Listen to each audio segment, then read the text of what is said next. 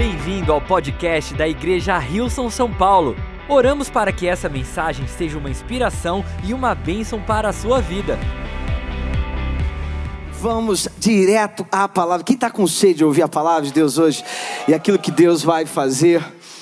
1 João, obrigado aqui. 1 João capítulo 2. Vamos ler a partir do versículo. Ah, vamos ler alguns versículos a partir do versículo 18. 1 João 2, 18. Filhinhos, esta é a última hora. E assim como vocês ouviram que o anticristo está vindo, já agora muitos anticristos têm surgido. Por isso sabemos que esta é a última hora. Eles saíram do nosso meio, mas na realidade não eram dos nossos, pois se fossem dos nossos, teriam permanecido conosco. O fato de terem saído mostra que nenhum deles era dos nossos, mas vocês têm uma unção que procede do Santo e todos vocês têm conhecimento.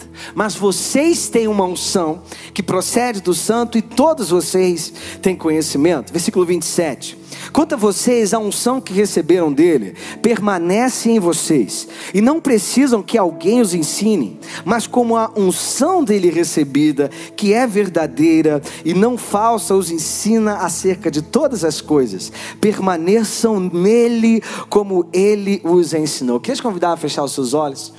Pai, nós te agradecemos pela tua palavra e hoje nós te pedimos que a tua palavra possa fazer em nós, possa fazer no nosso coração aquilo para qual tu a enviaste. Nós sabemos que não existe nenhuma palavra que sai da tua boca vazia, nenhuma palavra que volta para ti sem que ela tenha alcançado o seu propósito, Pai. O Deus que criou esse universo pela palavra que saiu da sua boca, Pai. Nós oramos e te pedimos que a tua palavra hoje possa fazer e gerar em nós aquilo que tu queres fazer e gerar. Possa gerar cura, possa trazer transformação, Pai. Possa trazer acolhimento e cuidado para quem precisa de acolhimento e cuidado. Possa nos confrontar, nos desafiar, para que nós possamos viver aquilo que tu tens para nós, para nossa casa e para nossa família e igreja em nome de Jesus. E todos juntos dizemos: Amém e amém. Eu não sei se você, quando estava orando, eu falei disso na nossa igreja alguns meses atrás. Às vezes você vai orar, não sei se você é que nem eu, você vai orar, você começa orando, falando com Deus. Aí no meio da oração você está falando com Jesus. Depois você está pedindo um negócio para o Espírito Santo. Aí daqui a pouco você não sabe mais para quem você está orando: se é para o Pai, se é para o Filho, se é para o Espírito Santo. Verdade que às vezes a gente se confunde, não é verdade? Mas eu estava lendo ontem, João 14, 15, 16, e é impressionante.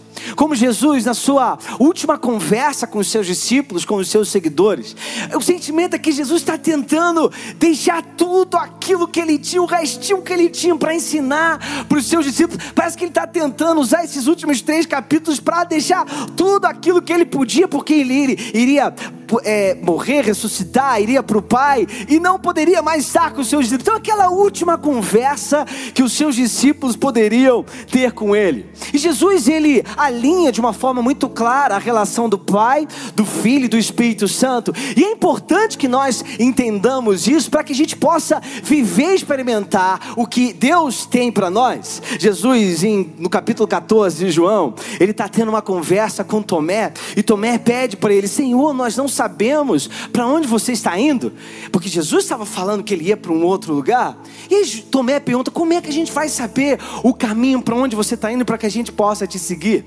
Jesus responde uma passagem muito conhecida dizendo: Eu sou o caminho, a verdade e a vida.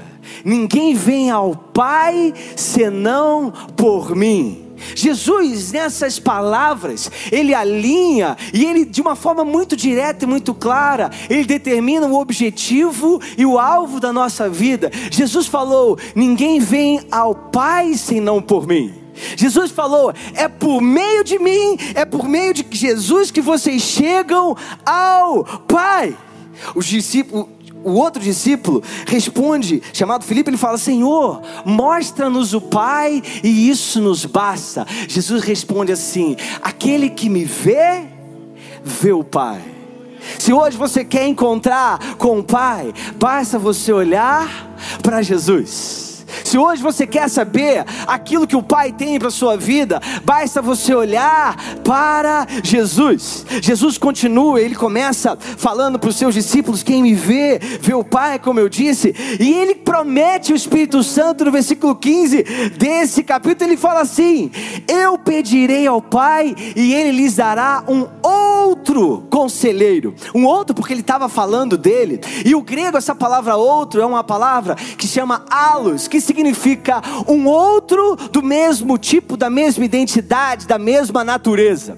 Jesus estava falando: Eu vou pedir ao Pai e vocês terão alguém com vocês que é da mesma natureza minha, e ele será o ajudador, o conselheiro, o confortador de vocês. Jesus termina o capítulo 15 dizendo que o Espírito Santo testemunha sobre ele, Jesus de uma forma prática. Sabe quando você está orando, você está na presença de Deus, você sente o Espírito Santo te tocar, você sente a presença de Deus, você está orando em línguas e você sente a presença de Deus. Sabe o que está acontecendo? É o Espírito Santo testemunhando para você da presença de Jesus, porque é isso que o Espírito Santo faz. O Espírito Santo testemunha da presença de Jesus. O Espírito Santo não é um arrepio, não é um poder que você sente, não é um negócio que você vai buscar. O Espírito Santo, ele testemunha da presença de Jesus. E Jesus, ele fala assim, também no capítulo 15, ele diz: Tudo que eu ouvi do meu Pai, eu lhes tornei conhecida. Tudo que eu ouvi do meu Pai, toda a revelação, toda a grandeza do conhecimento, eu torno conhecido a vocês.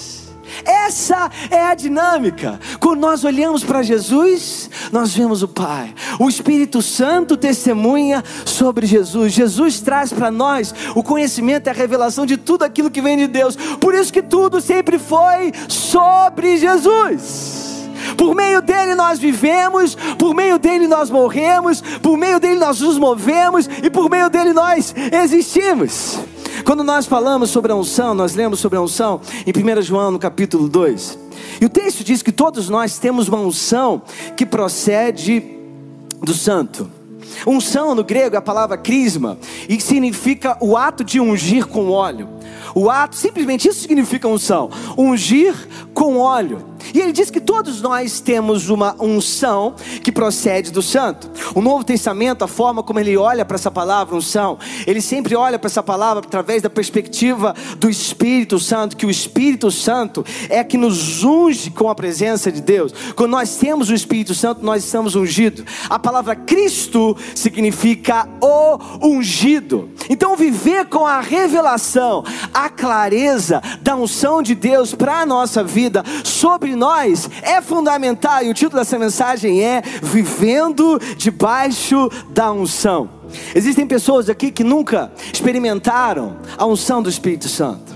Nunca experimentaram que talvez existe algo em você que simboliza e é a presença manifesta do Deus vivo através da pessoa do Espírito Santo. Existem pessoas aqui que já experimentaram a presença do Espírito Santo, mas talvez hoje você sente que essa presença está adormecida, até você reconhece que você tem a presença de Deus, mas você sente que está adormecida. Existem hoje pessoas que vivem na presença de Deus, independente do seu caso, existe mais do Senhor para você você. Jesus falou: Eu quero falar mais coisas para vocês que agora vocês não precisam, não conseguem ainda ouvir, mas nós estamos sedentos para que Deus nos fale. Existe uma história em 2 Reis, no capítulo 9, que conta de como um rei foi ungido. Esse é o rei Jeú. E eu queria ler 2 Reis, capítulo 9, de 1 a 13, diz assim: Enquanto isso, o profeta Eliseu chamou um dos jovens profetas, guarda essa informação aqui, um jovem profeta, e disse: Apronte-se e vá à terra Mote Gileade. Leve este jarro de azeite. E quando chegar lá, procure Jeú, filho de Josafá e neto de Ninse. Leve-o para outra sala. Outra informação importante: você vai procurar Jeú e vai levar ele para uma outra sala, longe dos seus companheiros. Aí derrame azeite na cabeça dele, ou unja-o, e diga: O Senhor Deus anuncia que está o ungindo para ser ser rei de Israel.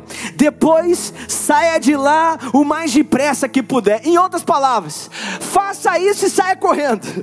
Ele continua dizendo: Então o jovem profeta foi até Ramote de Gileade e lá encontrou reunidos os oficiais do exército. Imagina você chegando num ambiente cheio de oficial do exército. Para quem talvez não está acostumado com esse ambiente, é um ambiente que pode gerar algum tipo de intimidação. Pessoas talvez que têm, que detêm armas, que detêm poder. Diz que esse jovem profeta chega lá e diz assim: Eu trouxe uma mensagem para o Senhor. Olha a resposta de Jeú. Jeú perguntou: Com qual de nós você está falando? Eu acho que ele chegou lá naquela sala, todo medroso. Eu tenho uma mensagem para você. E Jeú falou assim: Vem cá, com quem que você está falando? Olha a resposta do jovem profeta. Ele diz: com o Senhor mesmo, respondeu ele. Então os dois foram para uma sala separada, e o jovem profeta derramou azeite na cabeça de Jeú e disse: O Senhor, o Deus de Israel, anuncia isto: Eu estou ungindo você para ser o rei do meu povo de Israel. Você deve matar o seu chefe, o rei Jorão, filho de Acabe, para assim que eu castigue Jezabel por haver assassinado os meus profetas e os meus outros servos. E ele começa a descrever tudo aquilo que Jeú então faria. E ele no versículo 10, ele termina dizendo: Jezabel não será sepultada, o seu corpo será comido pelos cachorros perto da cidade de Jezreel. E depois de dizer isso, o jovem profeta, o que, que ele faz? Saiu da sala e fugiu. Jeú volta para o lugar onde estavam os seus companheiros e eles perguntaram: O que aquele louco queria com você? Olha a resposta de Jeú: Ah, vocês sabem muito bem o que ele queria. Jeú se fingindo que nada tinha acontecido. E aí os amigos dizem assim: não sabemos, não, disseram eles. Conte o que ele diz. Quem tem amigo assim que não consegue ficar sem ouvir aquilo que realmente aconteceu?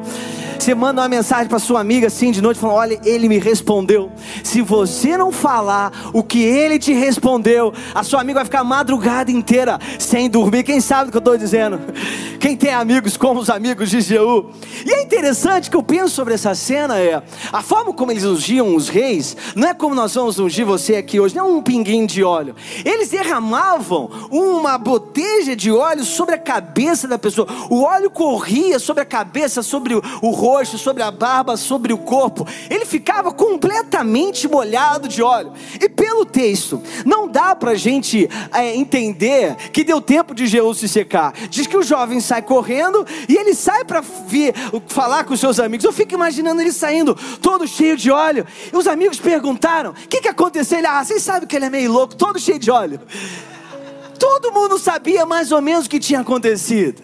Jeú responde assim para os seus amigos: Ele me disse que o Senhor Deus anuncia isto. Eu estou ungindo você, Jeú, para ser o rei de Israel.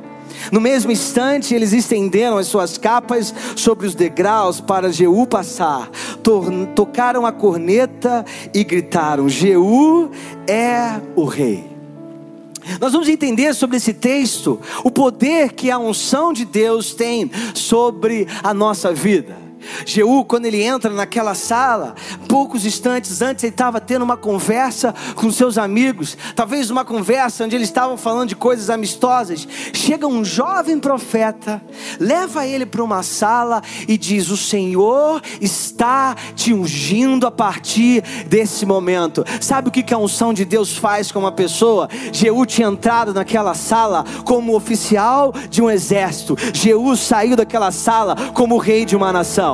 Jeú tinha entrado naquela sala com um nível de autoridade. Jeú sai daquela sala com outro nível de autoridade. Jeú entra naquela sala com uma visão da vida, com uma visão do seu futuro, com uma visão do propósito que Deus tinha para ele. Jeú sai daquela sala com uma outra visão do futuro, com uma outra visão do propósito de Deus para a vida dele. E é exatamente isso que a unção de Deus faz na minha e na sua vida. A unção de Deus ela nos eleva para um outro nível. Eleva para um outro nível.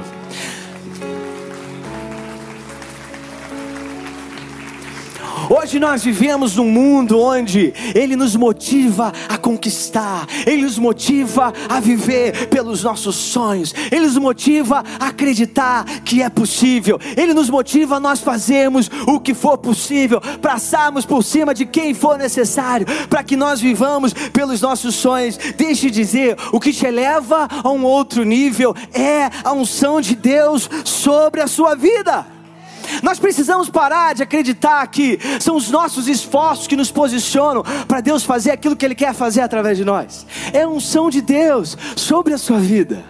Deus, Jeú ele sai daquela sala e ele, a, história continua, depois você pode ler esse capítulo. Diz que ele sai daquela sala, acontece essa cena com os seus amigos, aqueles que eram seus amigos, e um instante eles estavam no mesmo nível que ele, de repente eles começam a seguir a autoridade agora de Jeú sobre eles, que eles começam a declarar: Jeú é rei. Algo muito interessante se sucede. Diz que Jeú sobe no seu cavalo e ele corre na direção para cumprir o propósito, o chamado que Deus tinha avisado pelo profeta que ele cumpriria. Diz que ele vai correndo na direção daquilo que Deus chamou para ele e os reis inimigos, eles mandavam mensageiros, era comum mandar mensageiros, para quando alguém vem na sua direção, você sabe se a pessoa é de paz ou não é de paz, se ela está vindo te atacar ou não te atacar. E a, a ideia quando você manda mensageiros é que esses mensageiros voltem para você com uma notícia do que aconteceu. Duas coisas poderiam acontecer: uma é o, voltar, o mensageiro voltava com a notícia, outra, quando uma situação muito extrema, aquele mensageiro mensageiro ele morria. O que acontece com esse texto é que a Bíblia não diz que Jeú mata o mensageiro, diz que eles veem que o mensageiro não está voltando. O que os teólogos dizem, provavelmente até os mensageiros estavam agora seguindo a Jeú. Deixa eu te dizer, a unção de Deus, ela vai elevar o nível da sua autoridade e da sua influência. É, autor, é unção de Deus que eleva o nível da sua autoridade e da sua influência. É a unção de Deus que leva outras pessoas a te seguirem, outras pessoas a ouvirem aquilo que você está falando. A Bíblia fala em Romanos: e como ouvirão se não há quem pregue? Gente, mas como que pode seres humanos ouvirem outros seres humanos? Isso nunca foi sobre o seu carisma, isso nunca foi sobre a sua personalidade, isso nunca foi sobre o seu seu dom. Tudo isso é coisa, são coisas que Deus te deu, são coisas que Deus colocou sobre você. Mas deixe de dizer, existe uma coisa que não pode ser forjada e ela é a unção de Deus sobre a sua vida. Em 1 João, o texto que nós lemos, ele disse que a unção do santo é verdadeira e não falsa. Interessante a Bíblia trazer essa dinâmica. Por que a Bíblia está falando de uma. Existe unção falsa? A unção que você tem procede do santo, ela é verdadeira e não é falsa. Não existe unção falsa. O que existe são coisas que tentam forjar aquilo que somente a unção pode trazer para a sua vida. São pessoas dizendo que eles podem te dar aquilo que somente Deus pode te dar. Essa foi a história do diabo na tentação de Jesus. Ele queria que Jesus acreditasse que ele poderia dar aquilo que somente Deus poderia dar: autoridade, influência, poder de transformação. E hoje a dinâmica que nós, dinâmica que nós estamos vivendo é a dinâmica de nós crermos que o homem pode gerar aquilo que somente Deus pode gerar. Deixe dizer, não existe nada que se compara com a unção de Deus sobre a sua vida é a unção de Deus, em último lugar, que te equipa, que te capacita para aquilo que Deus está te chamando. Talvez você olhe para a sua vida e você se vê limitado, incapacitado diante daquilo que está diante de você. Sabe o que, que te capacita para cumprir a missão e o chamado que está diante de você? É a unção de Deus sobre a sua vida. Quando nós olhamos para inimigos, talvez maiores, mais fortes que você, desafios mais fortes que você, deixe dizer, tenha coragem, é a unção de Deus sobre a sua vida que te levanta, que te fortalece, que te equipa, te capacita, te empodera a viver tudo aquilo que Deus chamou você para viver. Deixe dizer uma coisa que está acontecendo aqui. Sabe o que está acontecendo aqui? Deus tinha determinado a vitória de Israel sobre os seus inimigos, enquanto isso, tinha um grupo de homens conversando. Deus no céu já tinha determinado isso. Deus no céu já tinha determinado. Deus fala com os seus profetas. Eliseu, que era um profeta muito reconhecido na nação de Israel, ele era o profeta que tinha herdado a porção dupla da autoridade de Elias, que era o maior profeta de Israel até então. Esse profeta, ao invés dele lá, ele manda um jovem profeta. Sabe por quê? Nunca foi sobre quem dá o recado de Deus, sempre foi sobre a unção de Deus. Aquele jovem profeta, ele com aquele decreto que o céu já tinha ordenado, ele vai no meio daquela reunião de amigos. Ele mal chama a quem ele queria chamar. Ele chama a você. Aquele homem vem, ele faz aquilo que Deus mandou ele fazer. Ele unge aquele homem. Ele declara a missão que Deus tinha dado para aquele homem. Aquele homem sai daquela sala com alguém com uma missão, equipado, empoderado por Deus. É isso que vai acontecer aqui nessa noite.